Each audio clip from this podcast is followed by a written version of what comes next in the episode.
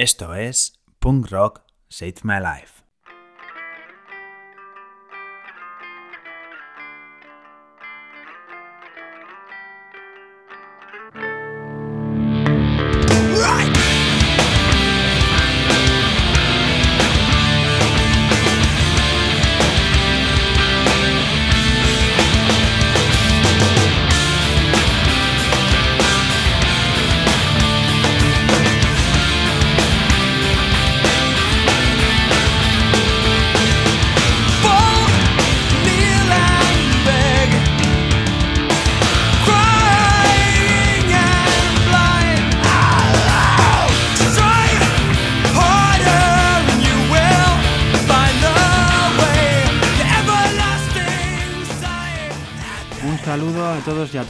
Habla Coldo Campos y bienvenidos una vez más a Punk Rock Save My Life.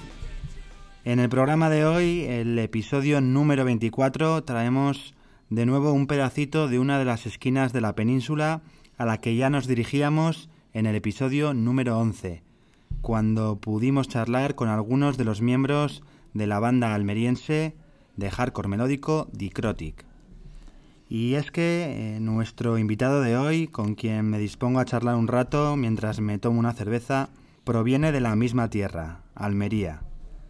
Curtido quemando las ruedas de sus monopatines en las calles de Almería, en los pogos de los conciertos de Madrid, de la que yo siempre denomino la época dorada del hardcore melódico, los años 90, y en la escena ocupa de Londres de principios de los años 2000, Dani Jiménez es skater, punk rocker y además es el fundador del sello discográfico underground Boca Records. Y aquí lo tengo conmigo para que nos hable de todo esto y de lo que quiera en este episodio 24 de Punk Rock Set My Life. Bienvenido Dani y gracias por tu tiempo y, por estar aquí conmigo. Vale, es Carricasco, gordo. Y bueno, pues comencé en Almería. Bueno, yo nací en Granada, comencé en Almería, me movía sobre todo a Almería, Granada. Y luego, bueno, las bandas que, aparte de los conciertos pequeños que se hacían de punk y así en, en, el, en el pueblo, y en Granada los espárragos rocks y así, ya los grupos que venían de hardcore pues hacían giras y solían tocar pues los tres puntos Euskadi, Madrid Barcelona. Y, y nada, pues subíamos ahí a patinar, a ver, los, a ver conciertos. Y bueno, mm, en principio con 16 años cogíamos un autobús que salía por la noche de, de Almería, íbamos a, pasamos todo el día en Madrid callejeando, patinando, gamberreando un poco y comprando, íbamos a comprar las entradas de, de- del bolo o, o íbamos directamente a la puerta y, ahí conocimos, vi a, grandes bandas. De hecho, la primera banda que vi fuera de los conciertos típicos que se hacían de- del, del, del punk ibérico, La Polla Records, Reincidentes, Potato, eh, bueno, las bandas estas que nos influenció del, del, punk ibérico, del rock radical y tal. Y luego ya pues los que nos gustaba el skate, pues empezamos a conocer otro mundo, que era el, hardcore, que era una música un poco más rápida, con una actitud un poco más politizada, menos autodestructiva. Y, luego iba muy arraigado con el hardcore melódico, el hardcore punk. Y subíamos a Madrid y la curiosamente la primera banda que vi, que se hicieron muy famosos, eh, fueron Green Day. y con 16 años los vimos en, en una sala muy pequeña. De hecho, compramos la entrada en, en la Vía Láctea, un garito donde habían, me parece que tocado Ramones, que estaban por ahí la, la entrada. También fuimos a ver a Ramones a Madrid. Y, y de- bueno, y un montón de, de cosas. Fuimos a ver a Bad Religion con la primera gira que hizo, que tocaron en la sala Canciller, tocaron Bad Religion y Jingo de Lunch. Fue apoteósico porque mm, éramos chavales de 17, 18 años que íbamos un poco de extraperlo porque igual nos montábamos alguna película para irnos de casa sin que no nos dejara. Y ahí nos presentamos. Y ahí en la puerta de, por ejemplo, en Barrio Claro, porque estabais, estabais en Almería. En Vivís Almería, sí. ¿Cómo, se, ¿Cómo os enterabais de, de los conciertos por aquella época? Bueno, había, teníamos algún amiguete del barrio que era súper musiquero, porque nosotros éramos más de calle, pues de patinar, de ir con los auriculares, de intercambiar casetes, y así luego teníamos algún amiguete pues, que compraba revistas y ahí pues venían los, los conciertos anunciados. Y luego era un poco como un, un eslabón, una, una, cadena, porque íbamos a Madrid, veíamos un concierto, veíamos carteles de otros conciertos, nos lo apuntábamos en nuestra agenda y, y, y así, y así llamamos por teléfono a, a una, una, tienda de discos que se llamaba Madrid Rock, que vendía las entradas, entonces nos íbamos informando, compramos las entradas por correo, que las pagábamos a contrarreembolso, otras wow. veces no las jugábamos, sí, sí, no había internet, no había nada, era todo en Ascua. Luego había algunos catálogos independientes, de aquí de Barcelona, Anaconda Records, que traía bastantes bandas de, de punk, de hardcore y ya otros géneros más cañeros, de grind, de death metal. Y ahí pues hacíamos, venía un poco de información, pedíamos discos, luego con los discos venían flyers de, venían flyers de conciertos, de otras bandas y hacíamos un poco sinergia porque éramos todo, todo muy presente, ¿no? Todo muy físico y sí. que... O sea, es que ahora, ahora hablas de comprar entradas con, y pagar contra reembolso. Igual alguien escucha este episodio y no tiene ni puta idea qué significa contra reembolso. Sí. Y, y, suena como, no sé, suena como otro, otro universo. ¿no? Era otro universo porque... Pero es bonito porque era como, o sea, suena como muy presente, ¿no? Como que tenías que dedicar tiempo, espacio físico. Ahora sale un concierto y haces un clic y tienes la entrada, te gastas 100 pavos en una entrada en, en, en cinco minutos, ¿no? Y casi sin pensar, y ahí suena como que tenías que Bueno, dedicar tiempo a comprar una entrada. Había, había que elaborarlo mucho porque, curiosamente, el concierto de Bad Religion compramos varias entradas a... Claro, luego estaban los sold out, que llevabas a la, a la puerta del concierto y ya no había entrada. Y ahí, pues, por ejemplo, concierto de el, hablaré de él, espero que no se moleste. Coco, el, el bajista de, de Hardboiler, una banda pionera del hardcore melódico de Almería, y que también montó un, un sello y una promotora se llamaba Asterisco Records. Pues él me acuerdo que se apuntó últimamente, a última hora al concierto y luego no tenía entrada. Luego, no sé, la compró en la puerta de reventa, no sé qué y era un poco a la aventura. A veces íbamos a conciertos y, y, no había, no teníamos entrada y teníamos que arriesgarnos ahí un poco. Iros desde, desde Almería, en este caso hasta Madrid, hasta por ejemplo, sin Madrid, entrada sí. y con el, con el riesgo de que, de que no sí, puedas ver. Sí, y vimos a grandes bandas. Vimos a, pues esto, a Badrelillo, vimos a NoFX, vimos a, a Pennywise, Estrenados, todas las bandas que venían de estos dos sellos californianos. Habrían sido los, los igual las primeras, los primeros conciertos de todas esas bandas en la península. En la ¿no? península, eran las primeras giras que hacían. Tocaban en la sala Revolver, tocaban en los que eran un poco más grandes, No es Barrelillo en sala Canciller, sala Revolver, y, y luego ya venían, a, había otra, otras salas más pequeñas que vinieron grupos un poco más cañeros. Porque yo al principio, claro, lo, lo, lo, primero que me vino fue, pues en los vídeos de skate, pues salían canciones de NoFX, de, de estas bandas, de Barrelillo, de Descendent, etcétera. Pero luego a mí me empezó a tirar más una onda un poco más cañera. Y ya empecé a escuchar bandas de Straight Age, que me gustaba mucho Minor Threat. Y luego venían bandas de, de, Suecia, tipo 59 Time the Pain, tipo Refuse. Por ejemplo, Refuse, tuvimos que subir a verlos a, a, a, Donosti, que fue un concierto que no la jugamos, fuimos Coco y yo, y nos fuimos en dos autobuses, nos quedamos pelados de pasta, tuvimos que improvisar ahí en la puerta vendiendo nuestras propias camisetas para poder volver, y bueno, y ahí vimos a Refuse. La primera gira que hicieron, y creo que única en su época hardcore, hardcore, y vimos a Refuse que vinieron con Total Chaos, Millen Collins en sus comienzos super majos y, y J Charge, una banda de, de, de California, de, del pop punk, súper buena también. Y bueno, y esto. Luego a Granada también venían muchas bandas de... Había, había, un, había un grupo muy, muy potente que era PPM, que era un grupo que tenía un, un, un, grupo de punk rock así que tiene una productora y trajeron a Boom, una banda de Canadá Y, a, Granada también venían cosas. Luego más adelante trajeron a No Means No, una banda de Canadá muy potente, del sello de Alternative Tentacles. Vinieron otras bandas a Granada, pero eso fueron años después. Eso ya no, ya Social, Social Distortion ha tocado en Granada. Sí. No sé si estuviste en ese concierto, pero yo alguna vez eh, mirando por internet, por YouTube, me, me topé con un con un vídeo de Social Distortion tocando en Granada que me quedé flipado y dije, joder, ¿qué hacían ahí? Sí, porque... No sé si estuviste en, ese concierto. Sí que estuve. En Granada había un festival que se llamaba el Espárrago Rock, que era un festival que se hizo en un comienzo por la recogida del espárrago, eh, que se hacía en un pueblo, ahora mismo no me acuerdo el nombre del pueblo, y luego ya se lo llevaron a Granada capital, que lo hacían por la zona del Palacio de Congreso y hacen un recinto grande y tocaron Social Distortion un año, tocaron Sonic Youth, tocaron el año que tocó Sonic Youth tocaron Cerebros Exprimidos, pioneros del hardcore punk de Mallorca, tocaron bueno Bad Religion, Therapy, eh, un montón de bandas, era como el festival grande. Ahí en ese festival conocí a la gente de Traya Records de Barcelona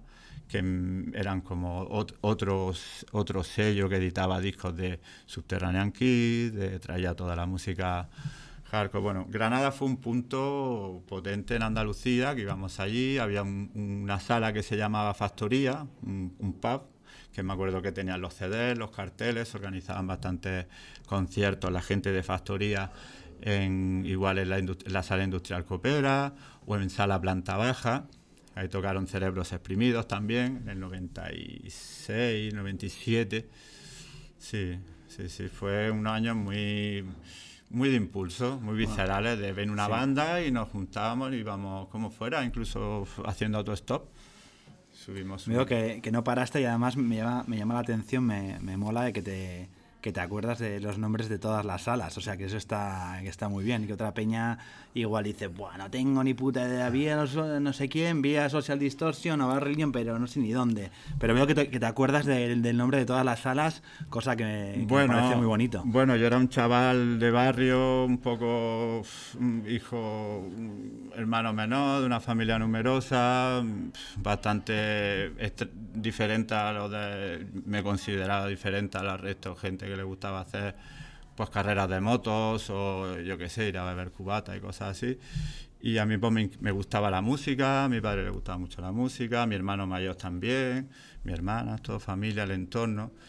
Y, y, bueno, yo escuchaba al principio, antes de escuchar hardcore y tal, escuchaba pues lo típico, con 12, 13 años rap y tal, y luego un poco la música, que si Public Enemy, que si Antra, que si ya llegó el mundo del patín, del, del hardcore. Las revistas Trasher cogíamos mucha información, alguna gente del pueblo que le gustaba esta música y, ya me metí en ese mundo y ya di con eso y me fascinó tanto que al día de hoy pues lo que sigo haciendo. Entre otras cosas que he hecho en mi vida, vamos, diferentes, pero yo creo que es una de las motivaciones más importantes. Como dice, como dice esa canción de, de Good Riddance, que no es solo no es solo una fase, sino que, es un estilo de vida, ¿no? Sí. Y es algo Que, va con toda la vida. Pues para hacer un, un, pequeño parón, y como hemos comentado antes de venir aquí hoy por, por teléfono, que, me ha parecido muy curioso, que hemos comentado, más comentado sobre la canción de Bar Legion de Better of Dead, que la estás escuchando mucho, que te mola mucho, y y me ha parecido curioso porque, como te he dicho antes, es la primera canción de Bar Legion y me acuerdo cristalinamente como, como si hubiese sido ayer. Es la primera canción de Bar Legion que, que escuché en mi vida. Me ha parecido una curiosa coincidencia de que, de que hablásemos hoy de esa canción.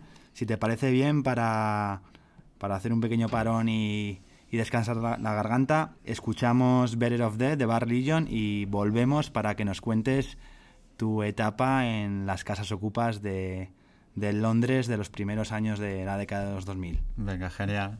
Hasta ahora.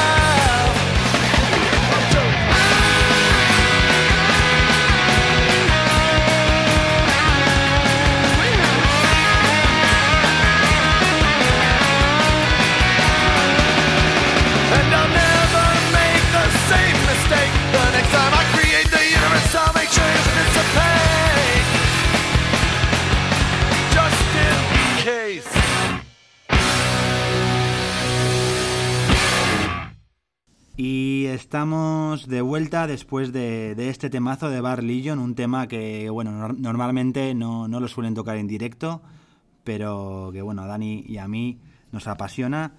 Y, ahora, Dani, pues cuéntanos lo que quieras de tu etapa en, en Londres. ¿Cómo fuiste ahí? ¿Por qué? ¿Qué hiciste? Eh, somos todo, todo oídos. Bueno, fue una etapa, la verdad que fue un cambio en- de, de estar en el pueblo. Bueno, ya había viajado un poco a estos conciertos y tal.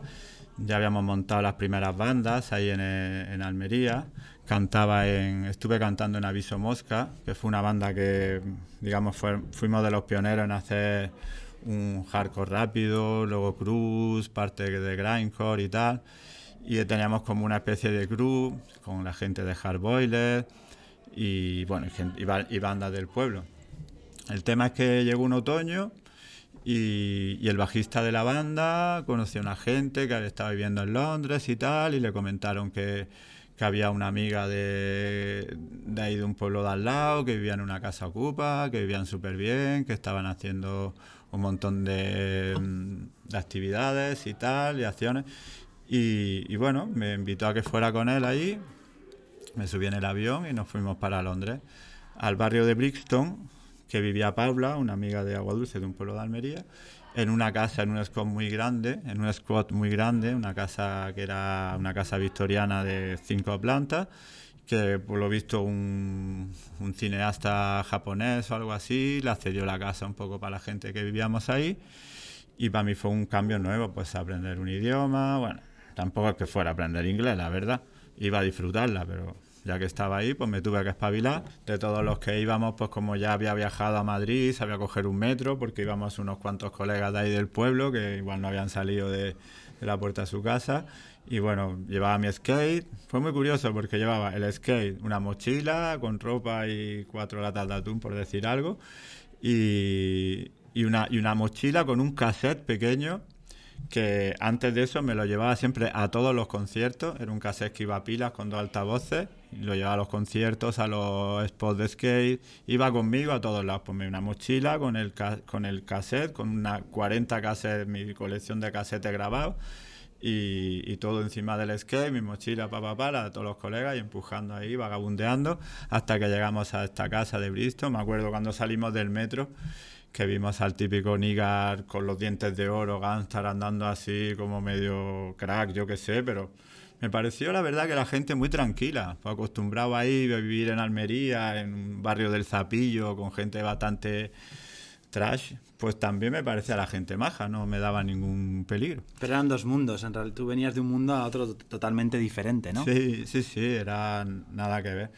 Y, pero bueno, yo la verdad que tampoco es que me, me- me fascinó el, el- el- el tanto verde, tanto parque, tanta gente, vivir en un barrio jamaicano como el de Brixton. De hecho, creo que hasta el mes y medio de estar en Brixton no, ni pisé el centro, ni fui al Forest Street, ni fui al Soho, ni fui a, a ver el Tamer ni nada. Estuve ahí, había un skatepark en Stockwell, muy cerca de la casa. Había el mercado de Bristol, que había música. Un sitio que había en Clapham que, que digamos, un comedor social. Y, y ahí aprendí bastantes cosas. Vivíamos en una casa ocupa, había un montón de, de punks. Había un viejo italiano punky de 50 años que tenía bastante mala leche, pero que luego era un mejo. Porque, bueno, yo andaba mucho de bici también, otra de mis pasiones, desde pequeño. A mí me gustan andar mucho. BMX. Hacia BMX, California y tal, y luego ya mountain bikes y ahí en Londres pues la, la, compré una bici de segunda mano. Y dirías que en esa, en esa escena, en esa, en esa etapa, aparte de, bueno, me imagino que habrías visto de todo, me, me imagino que habrías visto punkis destructivos, mucha droga, etcétera, etcétera, pero dirías que, que aprendiste cosas constructivas, que conociste a gente, a punks constructivos Sí. eh, en, en esa etapa, o sea, que te aportasen Sí, sí. cosas. Bueno, ahí en la casa ocupa había de todo un poco. De hecho, al final hicimos sinergia con una gente del norte, gente de Bilbao y gente de, creo que eran de Cantabria y tal, que les encantaba Bad Brain, que les encantaba Spirit of You, que les gustaba Gorilla y estaban todo el rato, todo el rato escuchando Gorilla. Nosotros éramos más cañeros, nosotros nos gustaba más Estreno y Terros, Agatocles, Active Mind. Pero a mí también, yo tenía todavía ese fondo, ese fondo crecí con el hardcore y, y me encantaba. Entonces con ellos hicimos equipo, con nuestras convivencias, con nuestros sobresaltos. Y, bueno, luego iba mucho a salas pequeñas de barrio, a pub inglés donde hacían conciertos, que luego veía gente muy, muy enrollada. Y, nada, pues empecé a ver a, grupos potentes. Era, éramos súper vagabundos, en el sentido en el que sí, que trabajábamos en cualquier cosa, pero no íbamos a eso, íbamos a disfrutar, íbamos un poco a dejarnos llevar. Y sí, que me juntaba con gente más constructiva, pues con esta peña más hardcoreta.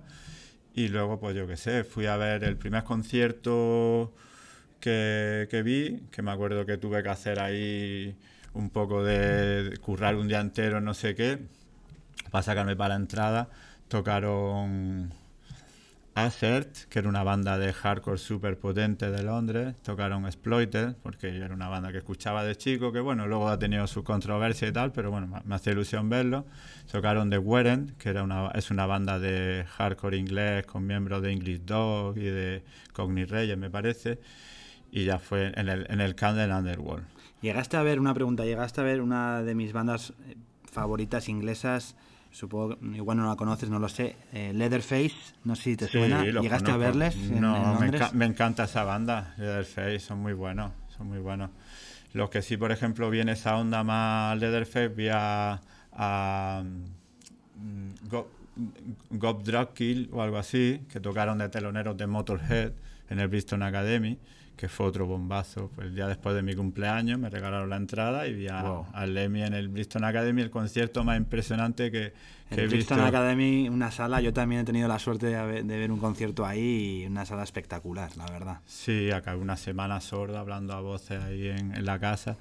Y bueno, antes de esto del Bristol de este concierto de, de Motorhead, me empecé un poco a indagar en, el, en la movida underground. Todo esto también volviendo un poco al, al tema de conciertos, de coger flyers, te ibas a la puerta, te daban flyers de otros, te lo ponías ahí en la pared de la habita y al lado del colchón, y esperando a que llegara el día, a currar, a buscártela, a hacer un mercado de segunda mano cualquier cosa, juntabas tus pounds, a esperar a que llegara el momento y a ver conciertillos y a bueno. Y ahí conocí también una una de mis bandas favoritas. Luego en- es que en, ese- en esos años no teníamos mucha conciencia mm, como de dónde venían las bandas porque no había mucha información. Claro, ahora, ahora coges una banda eh, la escuchas, pero puedes rastrear un poco cuál es Puedes rastrear todo. todo, pero claro, ahí te venían al Nostin Front. Y yo, claro, yo de chico me grababa casetes de Nostin Front y era lo más de lo más. Esa banda, temas súper cortos, súper rápidos, hardcore, los pioneros del hardcore. Pues fui a ver a Nostin Front. Me parecieron súper majos. De hecho, estuve en la zona merchandise y le compré un single que sacaron El Puro Desmadre, que eran cuatro canciones que hicieron a Nostin Front cantado en castellano. Y, y luego me apuntaron la dirección, años después me enviaron una entrada de concierto para Madrid, me regalaron una sudadera, Guau. estuve viviendo con ellos después del concierto, años después estuve cantando esos un par de temas de ellos en otro concierto, es decir que luego sí que tiene un fondo la banda de New York Hardcore, un poco patriota y mierda, pero bueno, yo en ese momento era Agnostic Front, era una banda latina, mm, su- súper entregada, tocaron Agnostic, Front, Dropkick Murphy y otra banda inglesa que ahora no me acuerdo porque fueran muchas, en el The Garage Club, que era en el norte de Londres. Íbamos allí al Garage Club y, y eran siempre bandazas. Otro concierto que vi en el Garage Club fue Napalm Death, que fue la primera vez que los vi. Tocaron con una banda que se hizo muy famosa luego de metal, pero bueno, también increíble, saltando ahí del escenario mil y unas veces, brutales. Y ahí pues había una gente que ponía su stand y había venta de discos, tal, y, y había un sello que me llamaba mucho la atención porque estaban siempre en todos los conciertos, que se llamaban House Hall Name Records, que traían bandas así de hardcore de la escena de Londres. Montaron un concierto de otra mítica banda del hardcore skater, que eran Cause for Alarm. Esto estoy hablando del año 98, que al principio de 2000 estuve en- entre el, entre el año 98 y el 2002 o 2003 viviendo en Londres y viajando mucho allí a visitar a las amistades que tenía ahí y tal. Y, tocaron Cause for Alarm, que para mí fue lo máximo, hardcore skater, stray brutales. Y, nada, era esta gente que lo montaba. Y ahora que has, que has mencionado, bueno, eh, este, este sello discográfico, después de vivir en Londres, vuelta a Almería y, y ahí es donde comienza, pues, eh, tu sello, ¿no? Broca Sí. Records. Cuéntanos cómo, cómo fue la vuelta y cómo surgió Sí, a Broca mí, Records. a mí me llamaba mucho la atención todo esto de, lo, de, de la- de las districts, del local, de los sellos, de tal. Pero claro, al, verlo- al verlo en Londres, la gente con sus paradas ahí. Había un garito en Londres que era de Red Eye, que tocaron Voice Fire, Mítica banda de, de Lemo, luego hardcore y tal. Tocaron, costaba la entrada 3 pounds o gratis y colaborabas un poco. Y vi ahí, vi a, a Drop Dead, una mítica banda del Power Violent, que son, digamos, los, los dioses de, de ese rollo y son brutales. A nosotros nos gustaba mucho esa música y tocaron ahí. Y ahí la gente ponía sus districts y yo decía, qué guay, una cosa que, que sí que lo había visto en el rastro de Madrid, que lo había comprado en su momento casetes y que había comprado algún disco y tal, pero no lo había visto ahí en un concierto de esa forma, ¿no? Cuando volví, a mí me- siempre me ha encantado la música, los cassettes, los discos, los fanzines y, y, y- y monté el sello. Empecé como distri, empecé como distri cogiendo material de Fragment con Coco, que él tenía su distribuidora, le ayudaba un poco en los conciertos, con Hardboilers, que era una banda de hardcore melódico que ba- a- giraban bastante, que sacaron varios CDs. Y bueno, siempre estábamos ahí en los, en los bolarros y, y empecé como distribuidora. En las ferias del pueblo vendía discos, camisetas, etcétera. Y al final decidí colaborar en, en algunos singles y ya monté el sello. Sí. Y, y bueno, ¿cuál ha sido el, cuál ha sido el recorrido de, de Broca Records? Eh, ¿Sigue vivo? ¿Cómo, cómo, cómo ha sido la experiencia? ¿Y por qué? ¿Por qué Broca Records? Bueno, eh, Broca Records viene el nombre porque la, la banda donde cantaba, que se llamaba Viso Mosca, la primera canción de la banda, una de las primeras, ya no me acuerdo, hacía años de esto, se llamaba La Broca Asesina. que era una canción de 40 segundos, súper cañera. Y. Y, y la cosa es que yo pensaba ponerle Troca Records de trueque, ¿no? Que me gustaba todo esto del trueque de discos, de los que llevábamos los sellos y, las- y las distris y tal. Y al final ya había un Troca Records por ahí en Argentina y me vino lo de Broca esto y le puse Broca Records.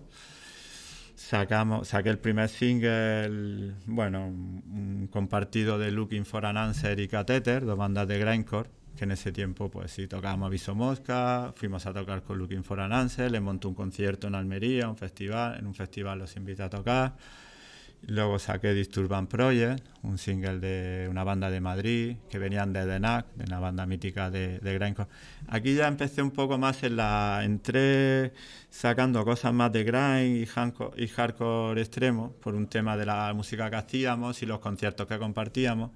Y porque la verdad que todos los sellos de hardcore, si miran hacia atrás, siempre sacan bandas muy underground para poder ahí entrar un poco participar. Y bueno, he seguido en esa línea, pero eran los que te abrían las puertas un poco, no iban buscando si quién eras, que habías sacado algo, de dónde venías. Tú Solo querían sacar música. Querían sacar música, a ti te gustaba eso, querías participar, les montabas un concierto, venían con gusto, les daba igual si el concierto salía bien, si salía mal, tú lo metías en, dormía, metías en tu casa a dormir, pasabas un rato con ellos, ellos luego te montaban un concierto en su ciudad y era un poco, y es un poco el, el- el feeling del do it yourself, hacerlo por gusto y, y- y no por el beneficio.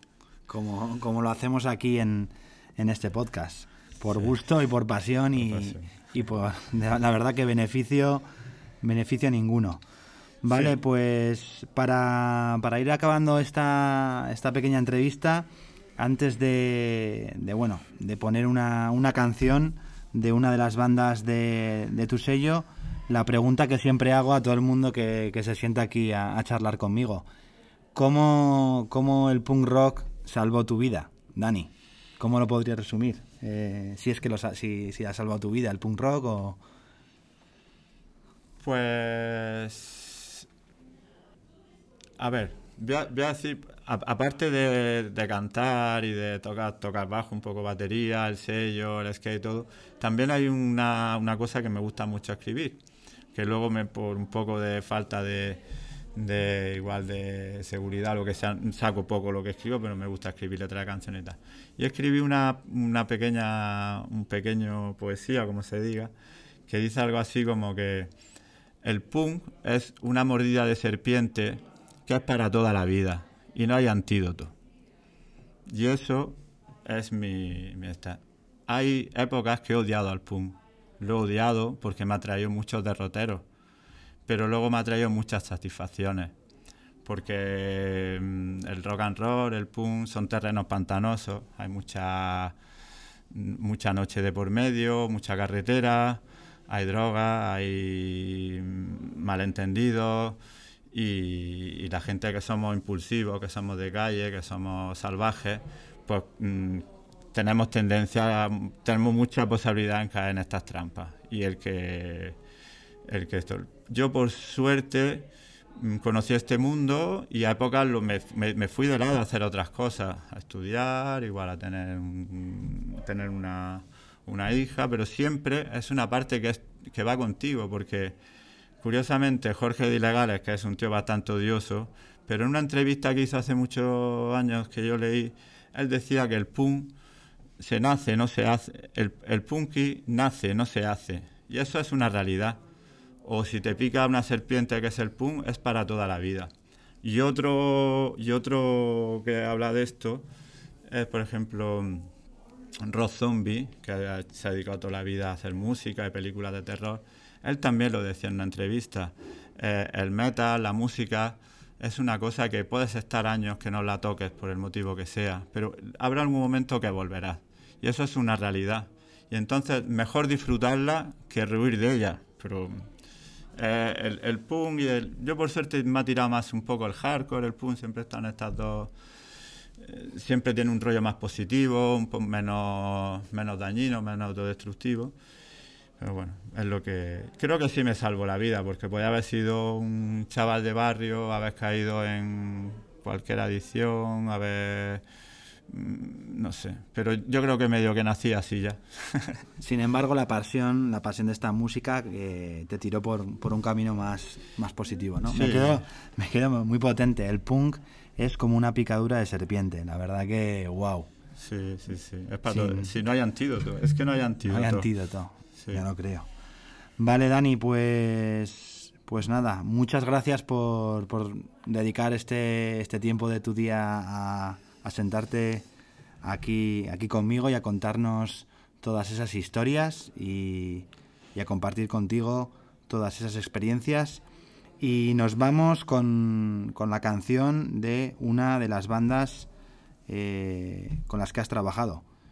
Eh, Arrest, banda catalana. Sí, es una banda de bueno que conocí en Barcelona, bueno, conocí a la, ya conocía uno de los el guitarra Imanol que había tocado en el Festival de Pun de la Playa, en un montón de bandas y, los vi tocar en directo, colaboré en el primer single, bueno, en uno de los primeros singles, compartido a Res y Disparo y la verdad que me encantó. Desde la y tocan, bueno, el primer disco que saqué con Broca fue con, con co- en cooperación con Cortat, el bajista de la banda, bajista guitarra de un montón de bandas, y me encanta esa banda. Y es del LP A y es No et faré cas, una canción, ya que estamos aquí en, en Cataluña, pues a- ma- ma- me gusta mucho, tiene, tiene buen, buen feeling.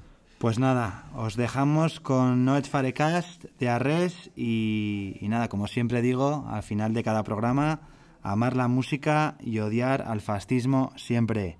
Agur. Agur, asko.